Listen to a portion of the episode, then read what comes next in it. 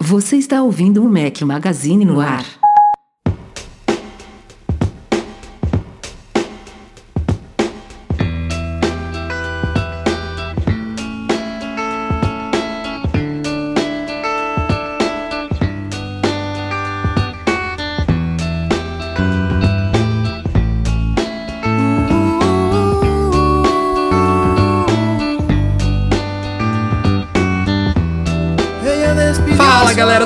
Magazine, bem-vindos ao Mac Magazine no ar número 158. Hoje é o som de Maná. Bom dia, boa tarde, boa noite a todos. Tenho co- somente um dos meus dois companheiros inseparáveis aqui hoje, Eduardo Marques e Edu, beleza?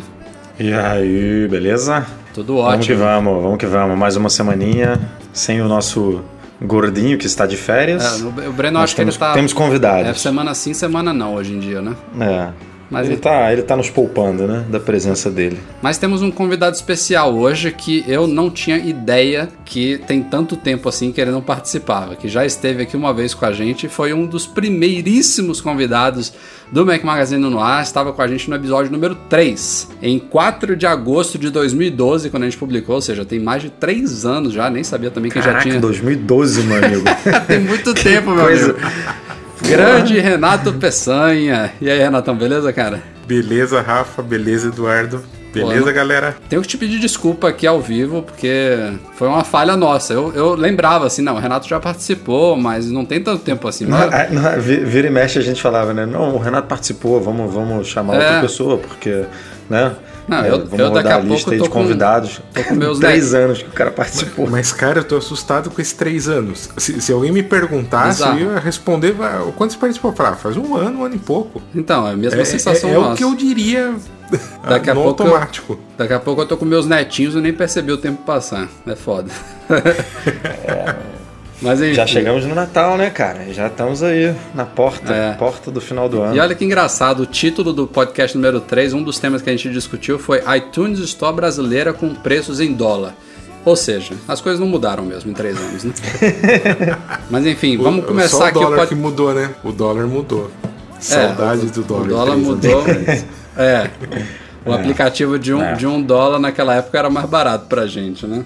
Vamos aproveitar aqui esse comecinho, Renato. Tem muito tempo que a gente não se fala. Aliás, não, não só no podcast, mas entre nós mesmo. Eu tava até antes da gente começar a gravar aqui, lembrando de quanto tempo a gente não se falava. O que, que você tem feito, bicho? An- Antes de apresentar o pessoal aqui que não acompanhou da outra vez, que não te conhece, o Renato Peçanha é um dos pioneiros em desenvolvimento para iOS no Brasil. Foi um dos primeiros realmente. Quem colocar o nome dele aí na busca do Mac Magazine e vai ver nossos posts. Na verdade, não coloquem que ele não gosta muito, não, que eu tô sabendo, mas coloquem se vocês tiverem curiosidade, vocês vão ver um dos primeiros trabalhos e considerem que era 2000, 2008, sei lá, 2009 no máximo, que foi quando começou essa, essa onda aí.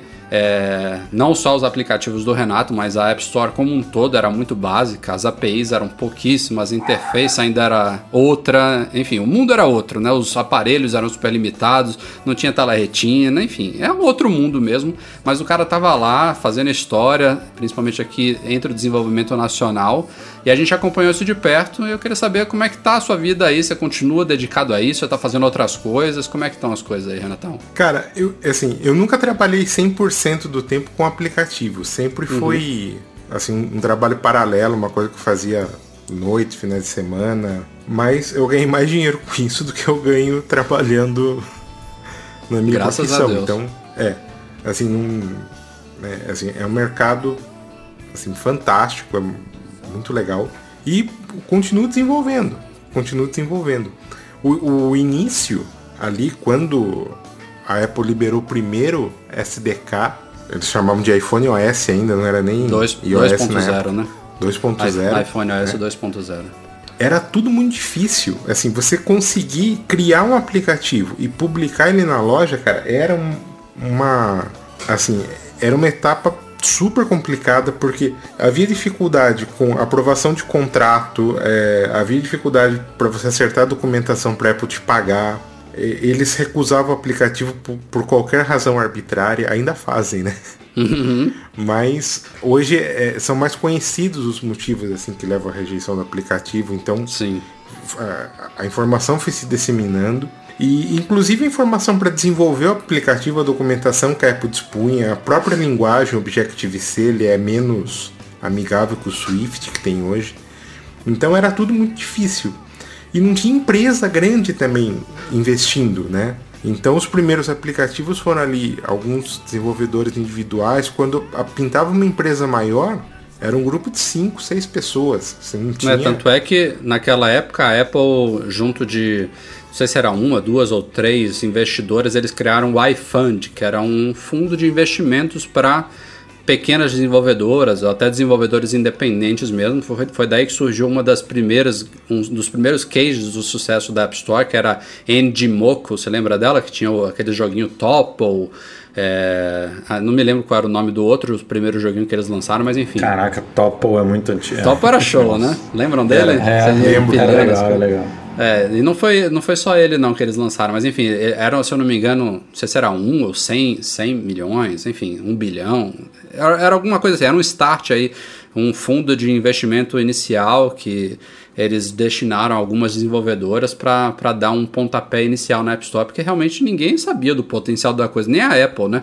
A gente ouve as histórias aí desses últimos anos todos que a Apple é, no começo ela apostava nos web apps, né? não, não, acreditava numa loja no SDK nativo, depois isso mudou, depois ela viu que o grande potencial dos smartphones, que depois se é, reproduziu nos tablets, agora a gente vê até em smartwatches também, eram os aplicativos, eles que multiplicaram as funções e as utilidades desses aparelhos que a gente tem hoje. Então, Imagina, né? Você ter o cenário até hoje. É. Essas máquinas, né? Pô, o iPhone 6S é uma máquina. Bate, a gente já viu aí benchmark, tudo que bate a alguns computadores Uhum. rodando web app. Imagina. Realmente. Mas Renato, você falou que antes era o processo em si de desenvolvimento e publicação era difícil. Isso eu sei que melhorou demais hoje, ainda pode melhorar como sempre pode, né? Nada é perfeito. Tem ainda algumas falhas, mas melhorou absurdamente. Só que o cenário de você fazer dinheiro com a App Store, eu sei que hoje em dia a gente tem é, milhões e milhões de mais usuários, mas você também tem milhões e milhões de mais apps, milhões e milhões de mais pessoas trabalhando nesse mercado. Como é que tá isso? Porque eu, eu por exemplo, eu vejo que você, apesar de você dizer que você ainda continua trabalhando nisso, você parou de lançar, de, de, lançar aplicativos e jogos independentes, né, públicos, que você ou distribui gratuitamente ou você vende para o usuário final. Eu imagino que você, tenha você esteja trabalhando muito para empresas, não é isso? Sim. Então, hoje, ou desenvolvo aplicativos para algumas empresas, ou, ou participo do desenvolvimento de alguns, de algumas empresas maiores, assim como, como freelance, como consultor para apoiar algumas etapas. Agora, na época que eu comecei a publicar os aplicativos, que eu publiquei ali o primeiro, haviam 10 mil aplicativos na loja. E hoje deve ter uhum. o que? Um milhão e meio, mais ou menos. É, já, já passou de um milhão e meio. Também é, tinha uma, é, uma curiosidade muito grande que cada aplicativo novo que era publicado na loja, ele liberava uma funçãozinha e falava, nossa, dá para fazer mais isso. Então você começava a, a acumular centenas de aplicativos simples de funções específicas e hoje você tem aplicativos que consolidam muito mais, muito mais funções.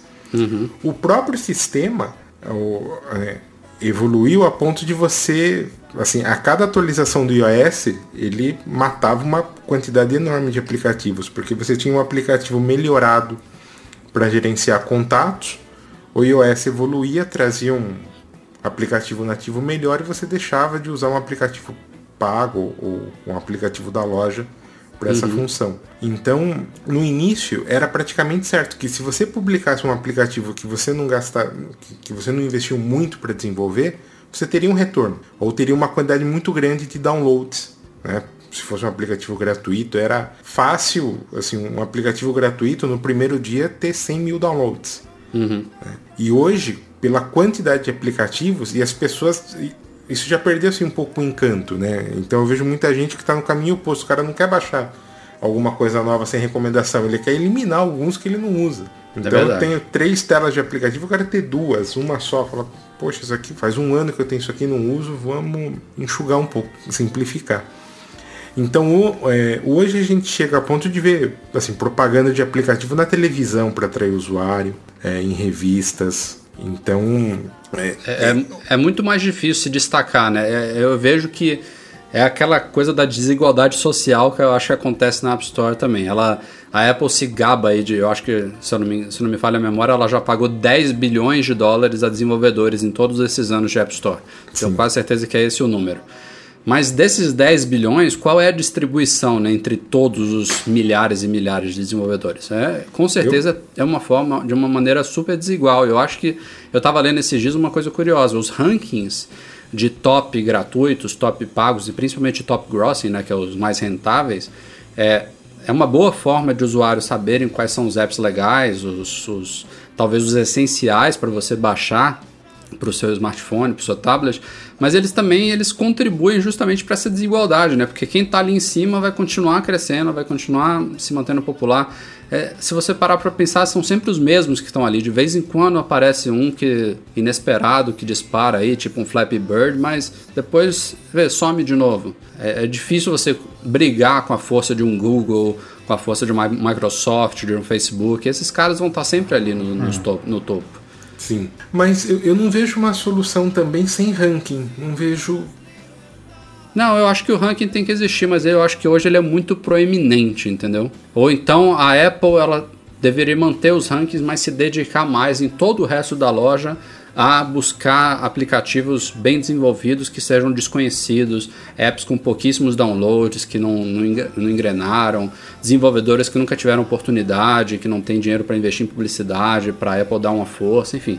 Ela faz isso, mas ela faz muito pouco. Eu acho que ainda, ainda dá para ela melhorar isso aí. É, é, é realmente eu, eu, vejo, eu sinto que eles fazem esse trabalho sim. É, é que eu, eu acho que o resultado disso não, não chega a ser tão efetivo a ponto de de conseguir colocar um aplicativo numa posição alta do ranking, que ele uhum. consequentemente acaba se mantendo mais, assim um tempo maior, né? É, Mas é. eu acho que hoje existe um, um, um trabalho, é, inclusive para o Brasil mesmo, né? Uhum. Eu vejo que tem um, um, trabalho de seleção. A Apple, a Apple vive publicando aquelas listas lá na iTunes, por exemplo, aplicativos nacionais ou aquelas listas temáticas, né? Sim, tipo sim. aplicativos para Natal. É uma boa pra, mesmo. Né? Então, eu, eu acho que eles vêm melhorando realmente nesse ponto. Já, assim, já foi pior. Com certeza, sem dúvida. E a, e a, gente vive isso no Mac Magazine também. Você, você sabe, você, você participou disso. O Mac Magazine, desde é, o começo da App Store, a gente apoia muito o desenvolvimento é, de aplicativos como um todo, mas principalmente o desenvolvimento nacional. Né?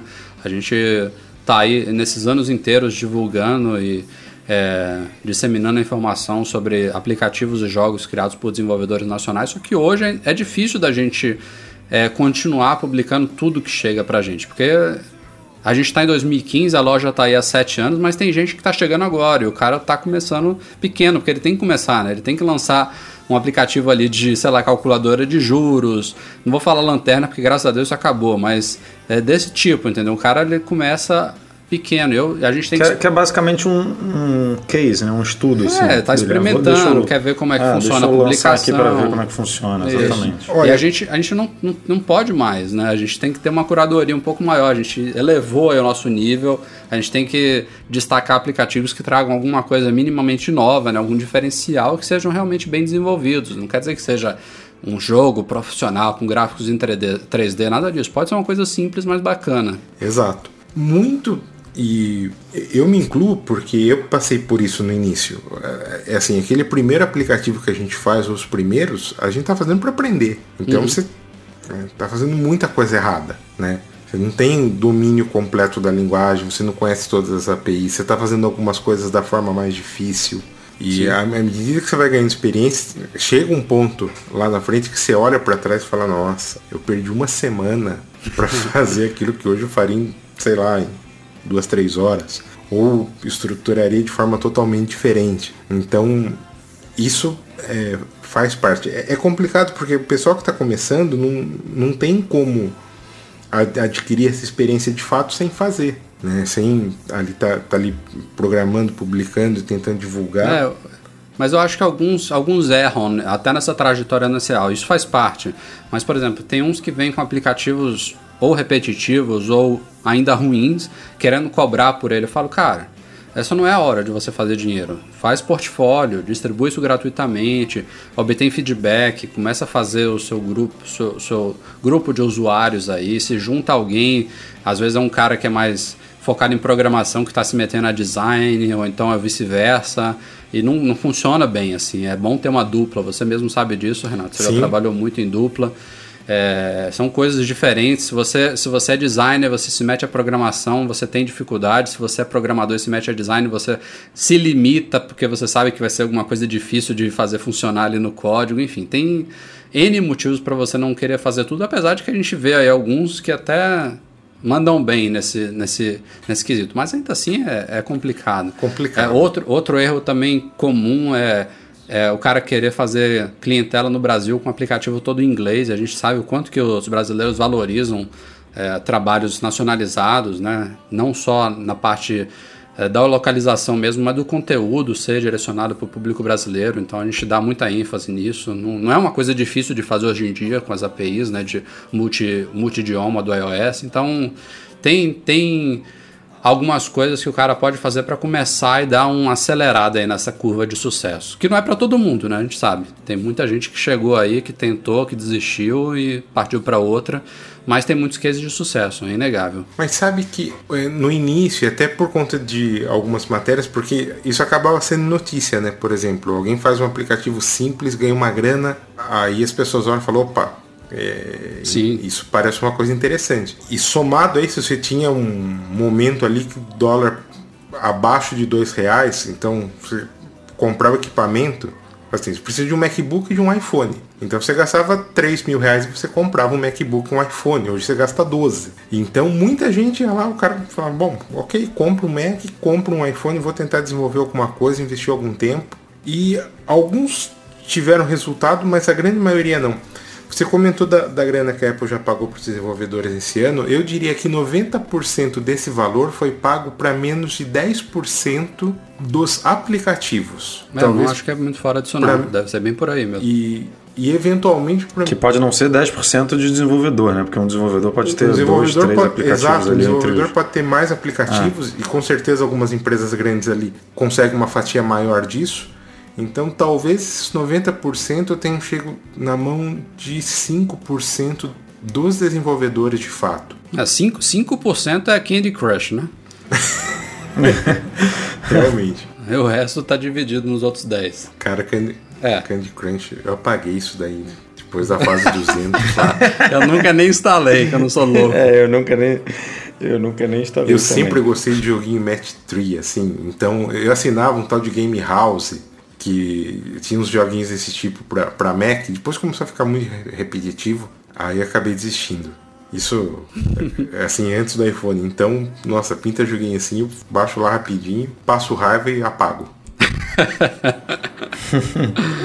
Bom, o papo tá bom demais, a gente poderia fazer um podcast só disso, mas vamos discutir os temas da semana que tem bastante coisa pra gente falar aqui. Vamos nessa. Beleza. A gente falou no podcast passado que ah, o que ainda era um rumor, né? Tinham vazado fotos sobre um novo, uma, nova, uma nova base de recarga do Apple Watch. Já parecia ser realmente algo quente, já era foto do produto em si, mas no dia que a gente publicou o podcast, saiu aí o, o- a informação oficial e iniciaram, a Apple iniciou a venda do chamado Apple Watch Magnetic Charging Dock, aqui no Brasil, chamado de base. Como é que é? Base de carga magnética, né? né? Base de carga magnética para o Apple Watch. E o preço era aquele que a gente especulava mesmo, 79 dólares, que é um preço alto já nos Estados Unidos, né, para um dock. É, padrão Apple, né, claro. Padrão, 79. 79. 79 é o mínimo ali para sem ser cabo, né? Sem ser cabo e dock é, normal ali de iPhone. É. Começa Você tem que considerar 79. também que ele tem a, a, a basezinha de recarga embutida nele, né? Ou seja, é é um dos primeiros desses produtos que já vem com carregador embutido, você não usa o seu. E eu acho que ele já vem com cabo Lightning também, né? Hoje em dia tá tudo vindo com cabo Lightning. É, se você contar aí esses dois, até que começa a valer um pouquinho a pena. Não posso dizer o mesmo do Brasil, né? O produto também já Na verdade, ele não está ainda na, no Brasil, né? Eu ia falar aqui. Mas enfim, o preço no Brasil não deve sair, quando chegar aqui, por menos de, sei lá, uns 700 reais, alguma coisa assim. Fácil. Mas é, é um produto estranho, né? É um, quando eu vi as fotos oficiais, como sempre, melhorou um pouquinho a percepção e tal, mas ainda assim achei ele um, um pouco trambolhudo, não sei. Cara, foi. Assim, ainda não vi um ao vivo de perto, mas para mim foi o acessório, o produto mais esquisito que eu já vi a Apple lançando aí no, nos últimos anos. Ficou bem. Sei lá, não precisava ser um negócio desse tamanho, né? A gente tá vendo tantas coisas mais bonitas, assim, até fazendo jabá que a gente vende um na loja que é é mais para aquela ideia de pedestal, né? Uhum. De, de, e, e, que tem mais a ver, eu acho, até com o relógio em si, porque a Apple quer posicionar o relógio como uma. Por mais, até o modelo esportivo, ela dá, tenta passar essa imagem de ser um negócio bacana, né? De, de mais uma, bota aspas aí, joia do que um relógio em si. Então faz sentido você chegar em casa, botar ele para carregar num, num, num negócio que deixa ele assim em pé, bonito, vistoso. E não, ela faz um, um bagulho lá que fica deitado, uma almofada, uma saboneteira que você bota o relógio Mas é, cara, é uma almofada aquilo ali, será? Tem, é, parece uma coisa fofa, Eu não sei macia, se é fofinho, né? é. Ele, ele tem é, algum eu... revestimento mesmo. É, parece meio aveludado, não sei. Ele me parece. Sabe o interior da caixa do, do Apple Watch normal, né? De aço inoxidável e do Edition, que ele tem uma. Não uma camurça, mas eu acho que é como se fosse um negocinho assim, meio de, de para não riscar o relógio, né? Eu acho que é tipo aquilo. É como se fosse aquele. Mas pelas material. fotos ele parece ser aquele branco liso, né, em cima, né?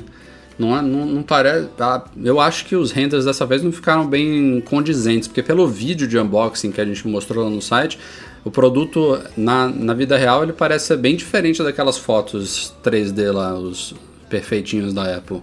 Acho que ele passa uma impressão um pouquinho errada do que é. Não, não vão ganhar os meus 700 reais, 800 reais que, que deve chegar o preço por aqui. Na verdade, nem os 79 dólares, né? É. Caso a gente fosse comprar lá fora. Mas, Curioso, eu falei lá, aqui não... do branco. No, o, o, nome do produto na loja da Apple tem especificado, tem tipo um tracinho branco, ou seja, pode ser que depois venham outras cores. Tinha gente que falou, pô, se isso fosse preto seria bem mais bacana. Eu também acho que uma versão preta, sei lá, cinza espacial, ficaria bem legal. Eu continuo recarregando o meu Apple Watch.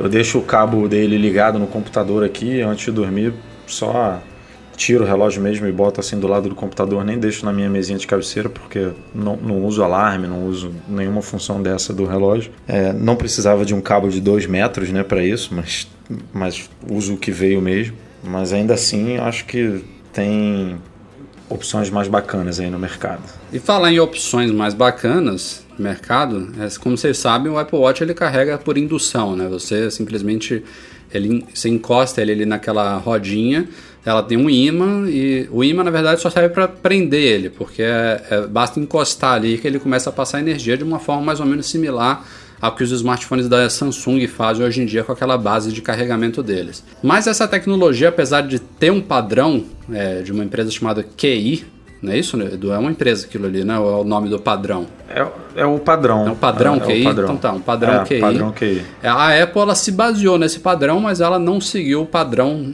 original, nativo. Ela fez uma ligeira modificação nele, não sei se deliberado ou por necessidade mesmo, mas o fato é que devido a essa mudança que ela fez, é, o Apple Watch só pode ser carregado ou nas bases oficiais, nos cabos oficiais da Apple, ou nos acessórios que estão dentro do programa MFI, né, que é Made for iPhone, iPad, iPod, que agora não faz muito sentido ser i, né, porque o Apple Watch não tem i.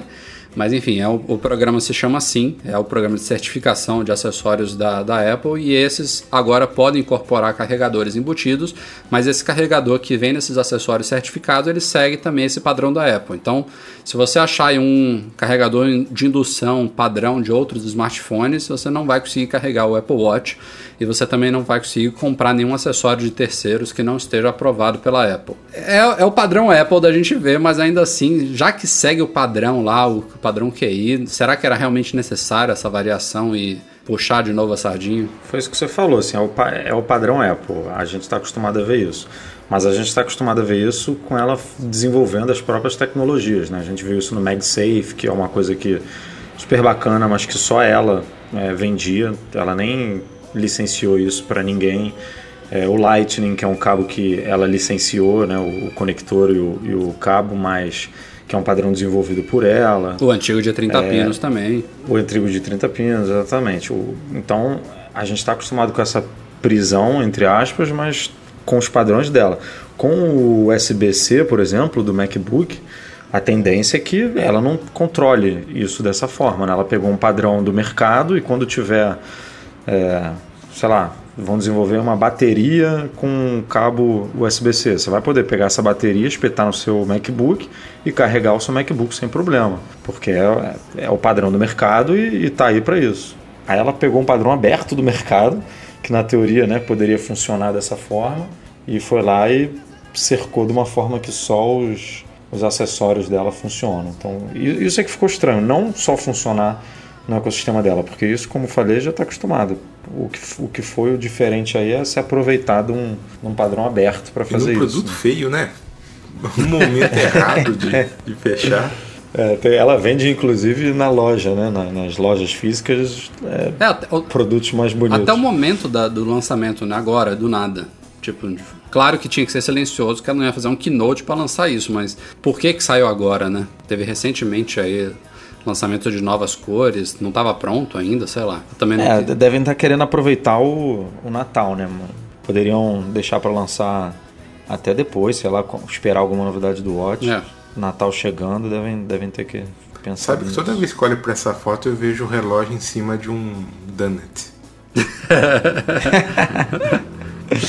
é, mas então é isso. É um CD cara, na, ficou... na caixa, né? Você olhando de cima, é um CD que você está comprando. É, por, por que esse formato, né? A única explicação é para quando você deixa o, o relógio aberto, a pulseira aberta, né? Quando você bota ele sem ser no modo cabeceira, para a pulseira poder deitar ali naquela, naquele formato donut que nem, o, que nem o Renato falou, mas sei lá, não, não precisava disso. Saindo o hardware novo da Apple, ele tem que chegar às mãos da iFixit. A gente já falou aí de várias desmontagens recentes que eles fizeram e um dos mais recentes que chegou à mão deles foi o Apple Pencil, o lápisinho do, do iPad Pro. E assim, não teve muita surpresa não. É óbvio que não é um acessório que é para ser reparado, né? Você basicamente para abrir ele você tem que destruir ele. A, a nota de reparabilidade que a iFixit dá foi 1 de 10 que já já a gente vai falar que não é a menor. Eu também achava que era menor, mas não é, tem um pior do que ele. Porque ele tem algumas partezinhas móveis e tal, e o curioso, para mim a parte mais curiosa de toda a desmontagem do lápis foi a placa lógica dele, né? Ela é enrolada, é. meio aquele na, no formato circular dele, e ela pesa um grama. Bizarro. Uma placa lógica inteira, claro, é uma placa lógica simples, né? Pequenininha, mas é uma mini, miniaturização fantástica, né, que tem ali dentro. É, foi, foi diminuindo, né? A gente viu uma placa lógica super pequenininha no, na, na verdade uma placa lógica não, né? Um, um chip completo ali com tudo que tem direito no Apple Watch e agora a gente viu um negócio menor ainda, né? Tipo, a Apple está realmente se especializando em criar nanotecnologia. E mais uma vez, sei lá, uns 80% do Pencil é bateria, né? No caso dele, a gente está falando de uma bateria de 0.329 watt-hora, que é basicamente 5% da bateria de um iPhone 6S. E o Pencil, como vocês sabem, ele tem uma, uma autonomia prometida de 12 horas de uso contínuo e uma recarga rápida. Isso que é a parte mais interessante dele. A gente destacou bem no lançamento. Você conectando, espetando ele ali embaixo do iPad Pro em quanto é? Em 30 segundos ele dá duas horas, sei lá, alguma coisa assim, né? É muito rápido. Um minuto. Então 30, 15 segundos dá 30 minutos, né? É, e dois minutos é dá duas horas, alguma coisa assim. É, é bem... É, mas, mas, mas, será que isso é porque é uma tecnologia de carregamento rápido mesmo? Ou é porque a bateria é tão pequena que em 15 minutos realmente você preenche boa parte, em 15 segundos você realmente preenche boa parte dela? acredito lá, que seja né? a bateria somada ao consumo extremamente baixo. Porque ele não tem tela por exemplo. É, tela consome, consome muito. muito. Então, o consumo seria baixíssimo. Não, mas, mas existe sim uma tecnologia que está sendo adotada, inclusive nos smartphones, de uma recarga inicial rápida. Ele dá um boom inicial. Eu acho que o, É, o Pencil ele tem quick isso. charge, é. é, ele dá um quick charge aí inicial. A gente está vendo isso, inclusive, em aparelhos que têm baterias grandes. Não sei se, se, se a Apple de fato incorporou essa tecnologia ou se é isso que vocês estão falando que faz total sentido, né? Como ele consumo é baixo, a bateria é pequena, pode ser que já justifique. Porque a Apple não fala em quanto tempo ela fica 100% carregada, né? Eu acho que isso a gente falta essa informação. Porque se for, sei lá, em 10 minutos ela está sempre 100% carregada, isso faz todo sentido o que vocês falaram. Agora, se demorar uma hora, aí eu acho que rola um quick charge. É, ela não fala e, e não tem nenhuma indicação né, que mostre. Eu acho que se você puxar a central de notificações, como ele é Bluetooth, ele mostra a bateria do, Hum, é, pode, pode do ser. Pencil. Tenho quase certeza que sim. Por falar Pode em ser. puxar a central de notificações, a gente publicou também outro artigo no site, baseado numa matéria do Apple Insider, falando coisas que você pode e que você não pode fazer com lápis, né? Algumas coisas são óbvias, é, tipo é, toques simples pela interface, você não, não precisa usar o, o Pencil só para desenhar. Você pode meio que substituir o dedo para abrir aplicativos, para tocar em links, até para rolar a tela. Mas não é tudo que se faz com ele. Por exemplo, os gestos de lateral da tela, tipo puxar a central de notificações ou puxar a central de controle de cima para baixo ou de baixo para cima, isso não funciona com Apple Pencil. É, eu até, achei, achei até curioso porque é um gesto de um dedo só. Mas a Apple talvez é, não colocou isso para evitar que você chame essas centrais de uma forma é, indesejada, né? Enquanto você estiver É, né? desejando. Você tá lá desenhando, de repente o desenho vai lá na borda do, Apple, Isso. do iPad e você puxa É. um outro aplicativo ali. Exato, exato, exatamente. E claro, óbvio também, a gente não precisa nem citar, qualquer coisa que use dois ou mais dedos, o Pencil não consegue reproduzir, né? Agora, uma coisa que eu achei fantástica nesse artigo é que você pode colocar uma folha de ofício normal, né? Não pode ser muito grossa, mas eu imagino que essas folhas A4 convencionais de papel branco, elas funcionem. Você aumentando o brilho da tela do iPad, você consegue decalcar por cima dela e o Pencil ainda assim funciona por baixo. Imagino que tenha uma certa limitação aí de pressão e tal, ele não vai conseguir fazer os traços variáveis com uma folha de papel por cima, mas você consegue fazer o decalque direitinho, é, passando o lápis em cima da folha de papel que está em cima do iPad. Achei isso bem Eu legal. achei, eu achei Ah, depois você interessante. conserta ali, né, o Uma desenho. coisa, Não é? Eu achei isso, fantástico. Cara, é bem legal. Abre uma possibilidade que não existia antes. E eu achei interessante Exato, no exato. post o Rafa explicar o significado de decalcar, porque muita gente não sabe. Foi o Edu, foi o Edu. Realmente. É importante. Agora, outra coisa curiosa que a gente fala, né? Eu, eu critiquei isso já mais de uma vez aqui no podcast, no site também, que a Apple deu mole de não colocar na outra ponta do Pencil uma borracha, né? A gente até fala isso no post, que isso foi uma falha, né? Que é uma, uma besteira, a gente já viu outras stylus por aí com isso. É, o próprio Pencil tem um acelerômetro lá dentro, então ele poderia sentir que ele está de cabeça para baixo e apontar o software aí para, olha, agora funcione como borracha. Mas eu estava vendo os comentários hoje no site de pessoas que já usaram canetas com essa função e vários falaram que isso é uma maior besteira, que a Apple não ter colocado não faz falta nenhuma, que é muito mais rápido você tocar na função de borracha e usar a caneta da forma tradicional, então usar o dedo para apagar, enfim. Não, não sei como é que cada um usa, mas alguns usuários já falaram, não defendendo a Apple, disseram que usam o Wacom, por exemplo, e não usam essa função, por exemplo, entendeu? Achei curioso, eu nunca imaginaria isso como não usuário. Eu realmente achei que seria uma falha dele. É, eu, eu- eu tenho a mesma opinião que a sua, até porque é comum é, a gente ver essas canetas com borracha em cima, né?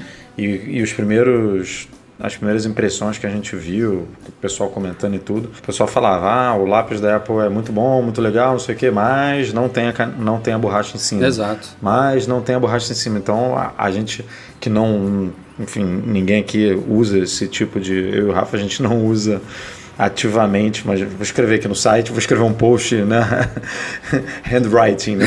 Pegar o iPad Teve Pro um cara e- que fez o review do Pencil todo com handwriting. Escreveu numa, É. numa, folha virtual o review dele. definitivamente não é a nossa. Então, é, eu realmente me surpreendeu também. Não imaginei que não fosse um recurso tão utilizado assim. E se você parar para pensar, é, pode fa- faz sentido mesmo, né? Você tocar ali na tela do iPad para mudar o recurso, a função ali da ponta da- do lápis de desenhar para apagar é, é mais rápido do que você virar a caneta mesmo e a precisão né, da ponta do, do, do lápis é muito maior do que um, uma borracha em cima que não, não ia ter uma pontinha tão fina que nem a da a, a do lápis. Então é mais fácil você apagar realmente com, com total precisão ali nos detalhes do que pegar uma área maior ali e dar uma borrada no desenho.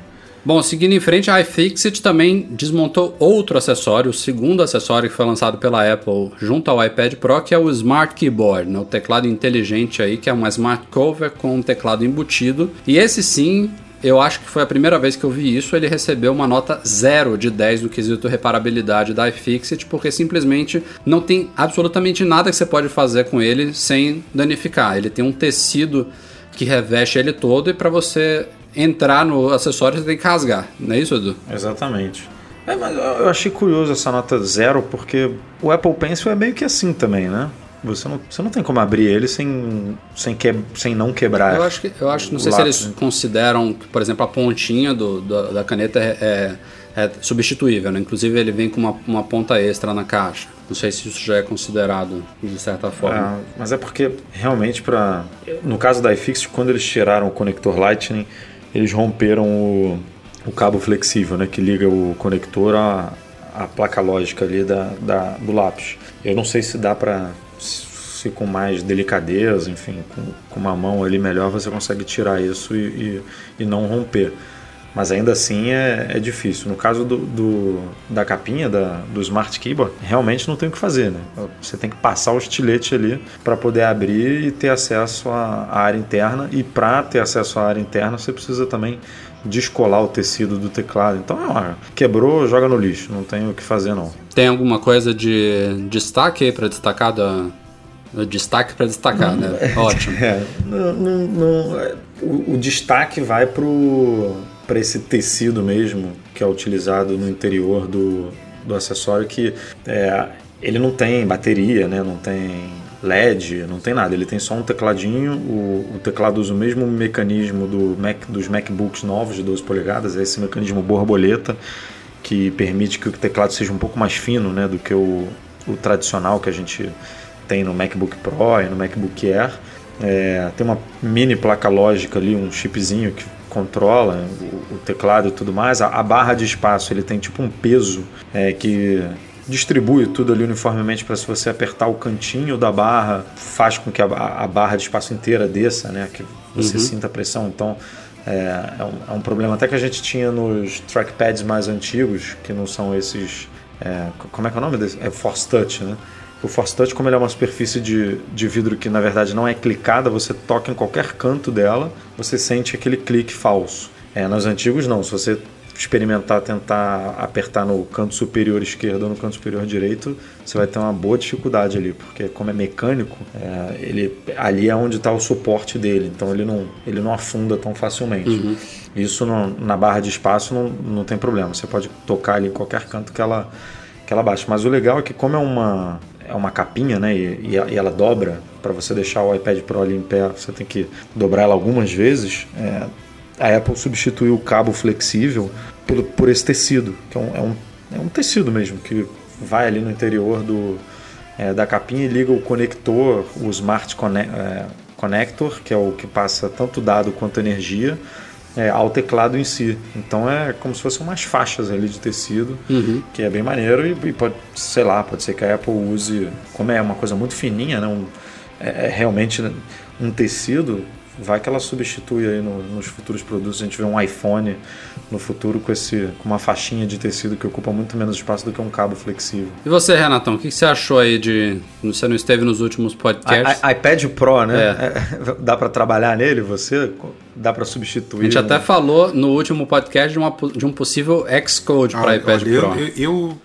assim, seria possível mas não, não vejo como substituir fácil um Mac no caso de desenvolvimento, porque muitas vezes você precisa abrir um terminal, é, né, usar outros aplicativos assim mais pesados. Então, assim, talvez uma versão de Xcode pro, pro iPad Pro, assim, seria possível criar algumas coisas, sei lá, talvez servisse para estudo, mas não acredito em desenvolver realmente ainda.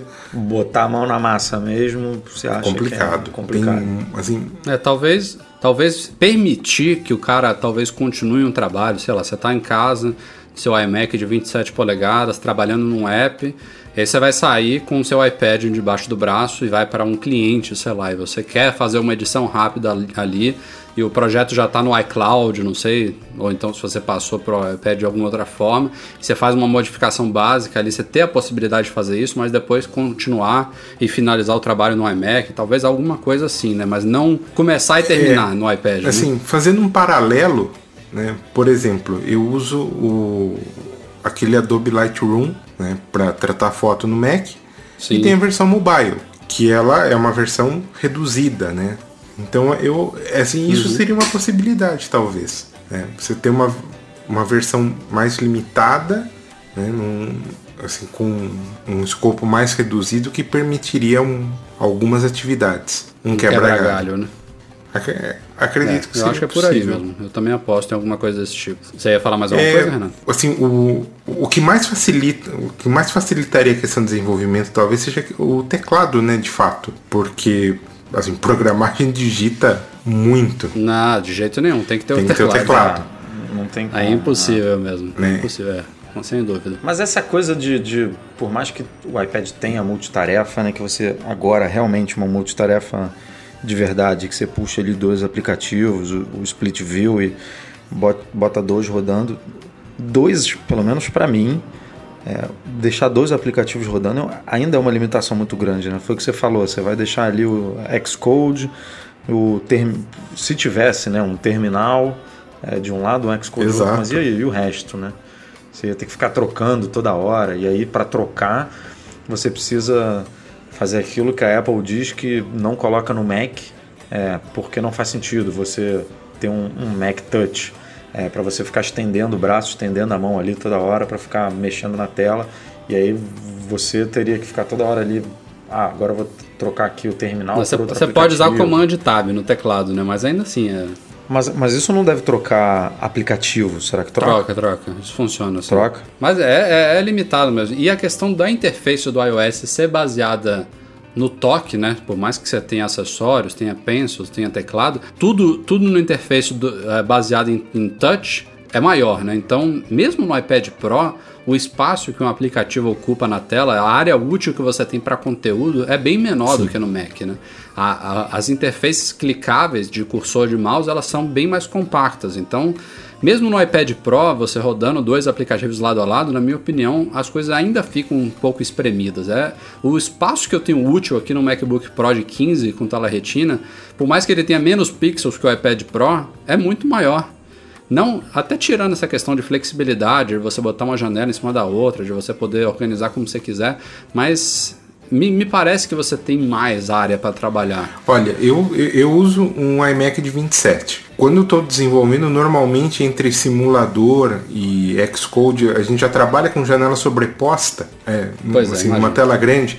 Quem usa computador com tela menor, MacBook, muita, muita gente que vai desenvolver mesmo sente a necessidade de plugar um monitor externo e trabalhar com, com duas telas ou, ou, ou com um monitor grande acoplado. Uhum. Programar no MacBook de, de 13 ou de 11, então, era horrível. É complicado, é difícil, é, falta espaço. E o iPad, ele, né, o Pro, ele está se encaixando aí. Ele ele está próximo ali entre o MacBook de 11 e 13, que já é, já é desconfortável uhum. para programação, porque você Exato. não tem o código. Você tem vários painéis ali no Xcode, né, para você é, desenhar interface, escrever código, trabalha com janela dividida. Então, não, acredito que programação é, efetiva nele assim funcionaria. Uhum, maravilha. Bom, só fechando a pauta de iPad Pro aqui, a gente tem muitas críticas, tem muitas dúvidas sobre produtos e os acessórios, mas não teve muitas polêmicas de problemas e tudo mais, com exceção de um bug que a Apple já reconheceu, aí a gente comentou no site, que é um congelamento esporádico que está acontecendo em alguns iPads Pro depois que eles são colocados para recarregar. Tem alguns usuários falando que coloca ele para recarregar, quando vai tirar para usar de novo, ele está totalmente congelado e aí só segurando o botão de, de cima, né, o Sleep and Wake, é, e o botão Home para por alguns segundos para dar um hard reset, traz ele de volta à vida. A Apple já reconheceu o problema, disse que está trabalhando, mas que por enquanto a solução é essa mesmo. Quando acontecer, dá um restart aí forçado nele para continuar usando. Espero que seja software, né? Que seja uma coisa simples aí. É, tem toda a pinta de software. Tem toda a pinta, até porque eu acho que isso já aconteceu com, não sei se foi outra linha de iPad ou se foi iPhone, mas eu já vi um problema desse acontecendo antes que foi corrigido por software iOS 9.2 está vindo aí, vamos Sim. ver se já corrige. Né? E lembrando que é o, é o, primeiro iPad Pro, né? É, claro. É. Poderia ter coisa muito pior do que isso. Ainda Exato, bem que não. A próxima atualização, muita gente diz o mesmo do Apple Watch, né? Que acredita que o segundo deve vir bem matador, assim. É, revisão A, né? Tem sempre aquela história que iPad Pro, por mais que seja um iPad, internamente ali tem muita coisa diferente. Então é, é realmente outro produto. Então. Uhum é, revisão B normalmente vem mais redondinha mesmo. Né? A gente falou no podcast passado uma grande novidade da Apple no Brasil. A partir de agora, todos os iPhones 6S e 6S Plus, independentemente de onde você comprou, eles são possíveis de atendimento de suporte técnico aqui no Brasil. Alguns deles. Uma salva de palmas para ela. É. Uma salva de palmas para ela. Daqui a pouco a gente, a gente bota um, uma uivada aí também para ela, porque tem, tem coisa mal para falar. Por enquanto. Não, mas isso, isso merece elogio. É, cara. Isso é mas o problema é, é, que na prática não tá bem assim ainda, a gente vai explicar já já por quê. Mas enfim. É, além de atender todos os 6S e 6S Plus, é, ainda tem alguns modelos que, inclusive, ela pode oferecer para o cliente a troca pelo modelo nacional. Isso é bem bacana. Mas ainda tinha dúvida, poxa, por que só 6S, 6S Plus? Teve alguma coisa que ela mudou nesses modelos? Ela mandou para homologar e tudo mais, mas parece que não. Que não sei o que aconteceu, se foi vontade dela, se foi alguma alteração de lei, se realmente tem coisa correndo pela Anatel, mas o fato é que a coisa vai além dos iPhone 6S e 6S Plus. O Mac Magazine divulgou há alguns dias que os modelos americanos dos iPhones 6 e 6S, 5S e até 5C, eles também vão passar a ser atendidos aqui no Brasil, claro. Aí é difícil, no caso inclusive do 6S, não, do 6S não, do 5S e do 5C, algum, a maioria deles já deve estar fora da garantia, mas ainda assim você pode pagar pelo serviço, coisa que antes nem isso era possível. No caso de iPhone 6 e 6 Plus, é, muitos ainda devem estar até na garantia, então já é uma ótima novidade aí, mas são só, no caso dessas gerações, só modelos comprados nos Estados Unidos, tá? Se for inclusive o mesmo modelo dos Estados Unidos, comprado em outro lugar, é, a Apple não vai atender. Tem que ter sido comprado nos Estados Unidos, que é o caso da grande maioria das pessoas mesmo. Viaja para lá, quer comprar um pouco menos caro, né? Porque com o dólar como tá, até comprando lá tá um absurdo. Mas tem muita gente que traz dos Estados Unidos e agora não vai ter mais essa dor de cabeça por aqui. Agora o momento da crítica é que é, estamos sendo detonados, nós do Mac Magazine, por leitores que estão entrando em contato com o suporte da Apple e eles negam essa informação. A gente queria reiterar aqui que isso não é um rumor, isso é uma informação que já consta oficialmente no GSX, que é um sistema chamado Global Service Exchange, é o sistema de todos os centros de serviço autorizados Apple aqui no Brasil e no mundo.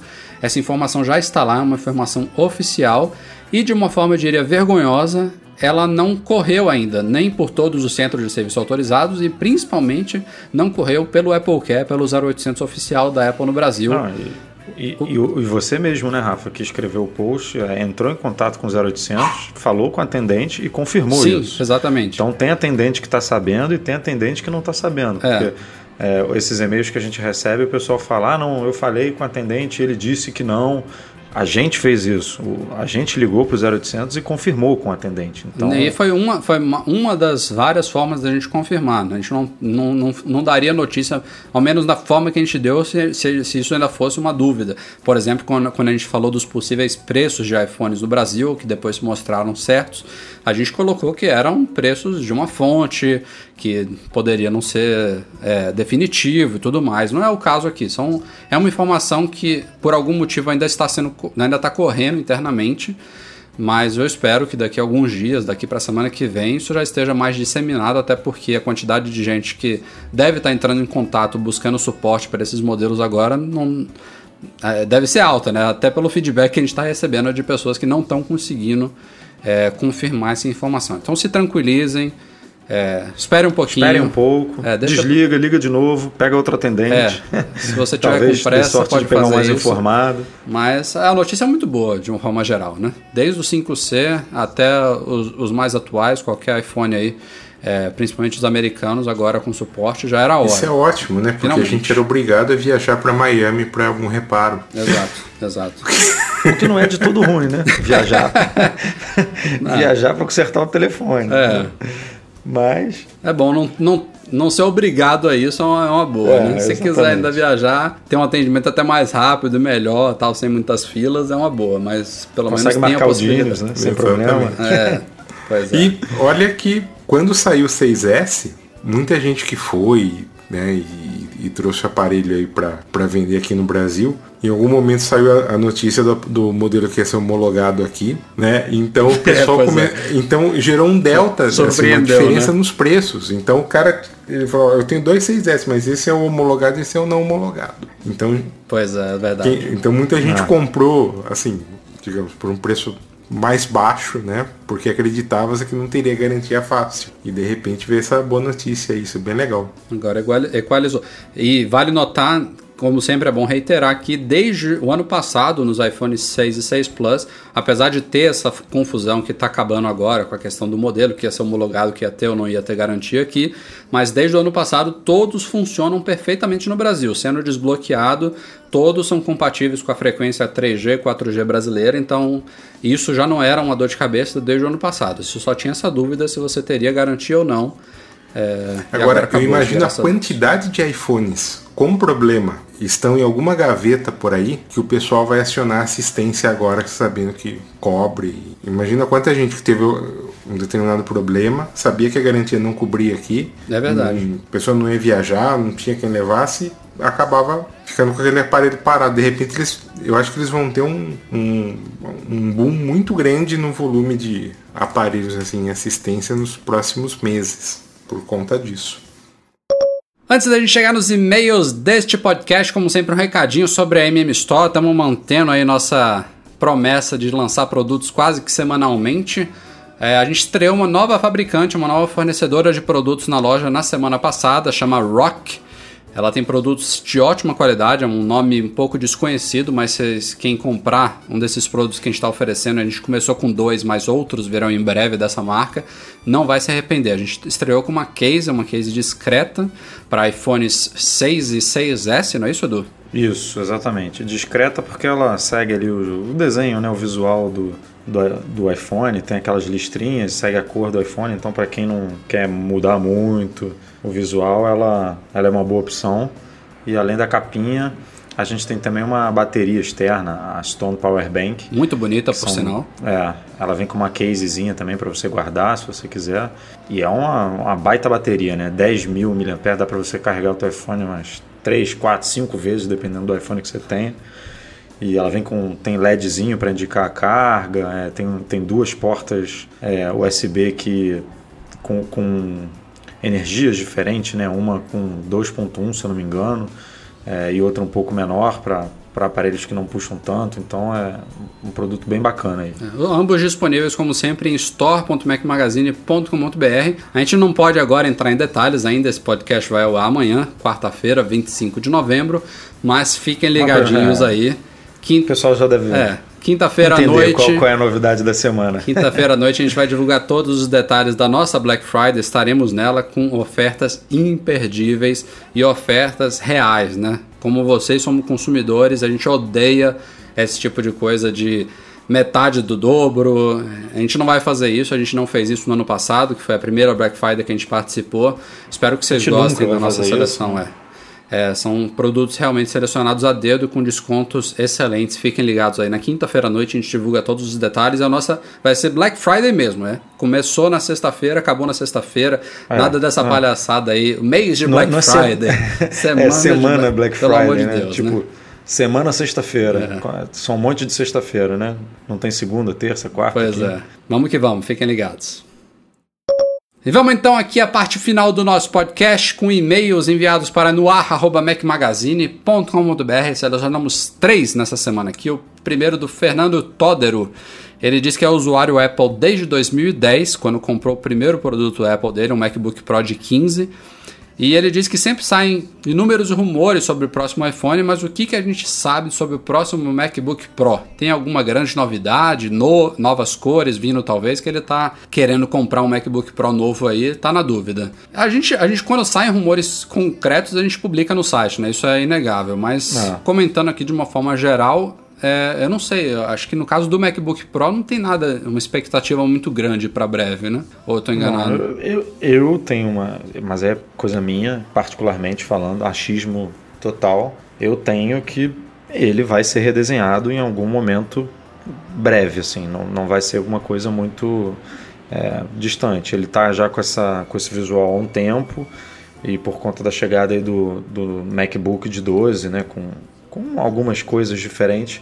É, não necessariamente o, o que mais me chamou a atenção dele não foi necessariamente o teclado, que a gente já viu a Apple lançando o teclado depois do MacBook, que sem esse mecanismo borboleta, né, o, o, o Magic Keyboard da Apple, ele, ele tem o, o mecanismo, mecanismo tradicional, né? né? É, ele é, ele é, é, menor, né? A, a distância dele quando você digita é menor do que os MacBooks Pro atuais mas ainda assim ele usa o mesmo mecanismo. Então, é, eu não sei se um futuro MacBook Pro vai vir com esse teclado do MacBook. É, mas uma coisa que me chamou muita atenção no MacBook é o tamanho do trackpad, por exemplo. E o MacBook Pro de 15, que é o caso do, do leitor, que é o que a gente tem também, né, Rafa? Uhum. Ele tem um espaço ali enorme, é que, que, pode ser pô, dá para você colocar um trackpad quase o dobro do tamanho do atual. Então eu, eu imagino que a Apple vá aproveitar isso dessa forma. Tem a coisa da, da, da USB-C que a Apple pode estar esperando engrenar mais um pouco no mercado para poder fazer essa substituição. A coisa do, da própria espessura né, do computador que pode diminuir um pouco, como a Apple sempre faz, uma tela de melhor qualidade. Então eu estou esperançoso de ver um novo MacBook Pro sendo lançado com um design reno, renovado. Agora não, não, não sei se isso vai acontecer daqui a seis meses, um ano, um ano e meio. Não, isso a gente realmente não, não tem como falar. Boa resposta, bem completa. Vamos lá, segundo e-mail, Danilo Requena. Quando assisto um filme no Netflix, por exemplo, que esteja em 4K, a minha TV é 4K, porém estou acessando o Netflix pela Apple TV, o filme será transmitido em 4K? Pergunto isso que eu sei que a Apple TV não tem suporte a 4K. É, Danilo, você respondeu. Se ele não tem suporte, não é. tem como Olha, passar em 4K. É, infelizmente. Tem, tem um, Fala, um ponto sobre a questão do 4K que eu vi que algumas TVs são 4K, elas não têm uma entrada que suporta 4K. Você só consegue acessar o 4K via o Wi-Fi de alguma fonte remota. Você não tem um conector físico que você consiga ligar um aparelho e assistir.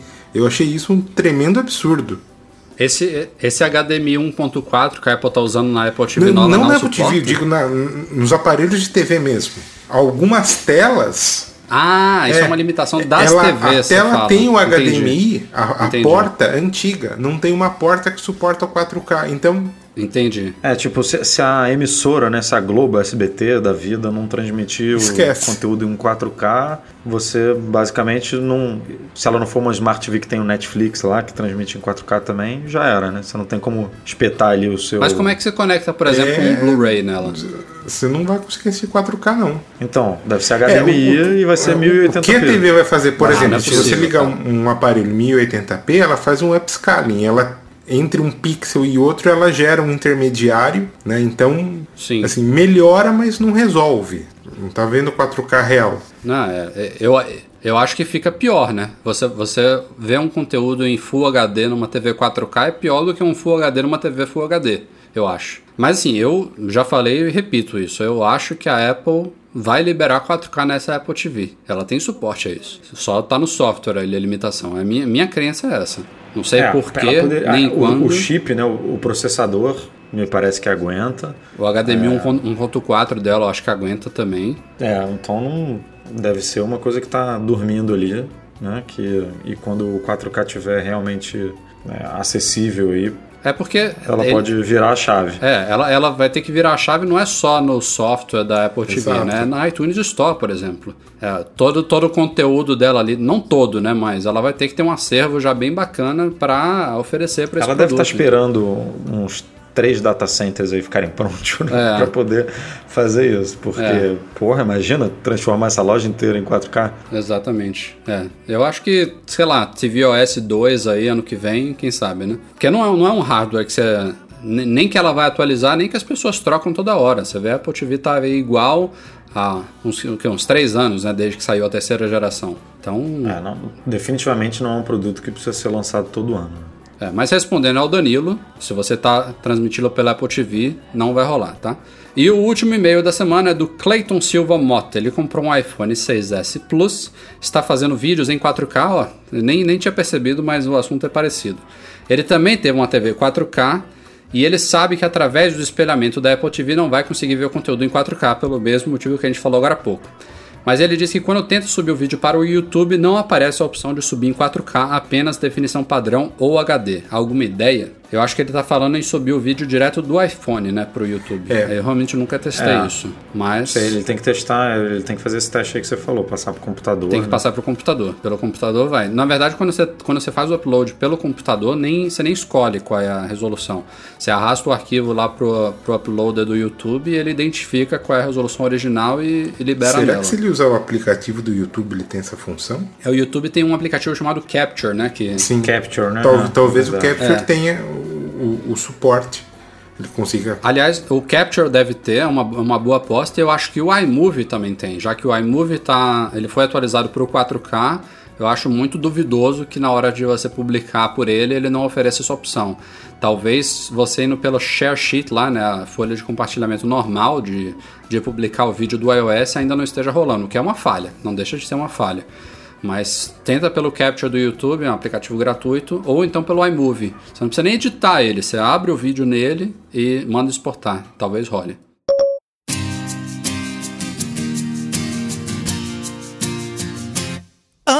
Valeu, galera. Vamos ficando por aqui. Este foi o Mac Magazine no ar número 158. Começando, como sempre, agradecendo a participação especialíssima do Renato Peçanha. Valeu, Renatão. Eu que agradeço. Valeu, galera. Valeu, Rafael. Valeu, Eduardo. Ó, você Muito volta daqui a convite. menos de três anos, viu? Pô, Pensei que você fosse falar, e a gente se vê em 2018. Falei, porra, que sacanagem com o cara. Valeu, Edu. Até semana que vem. Valeu, até semana que vem. Vamos se preparem aí para nossa Black Friday, galera. É isso aí. E obrigado, patrões, né? Obrigado, patrões, todo mundo que nos apoia lá no Patreon e obrigado a vocês todos pela audiência deste podcast. Um abraço e até semana que vem. Tchau, tchau.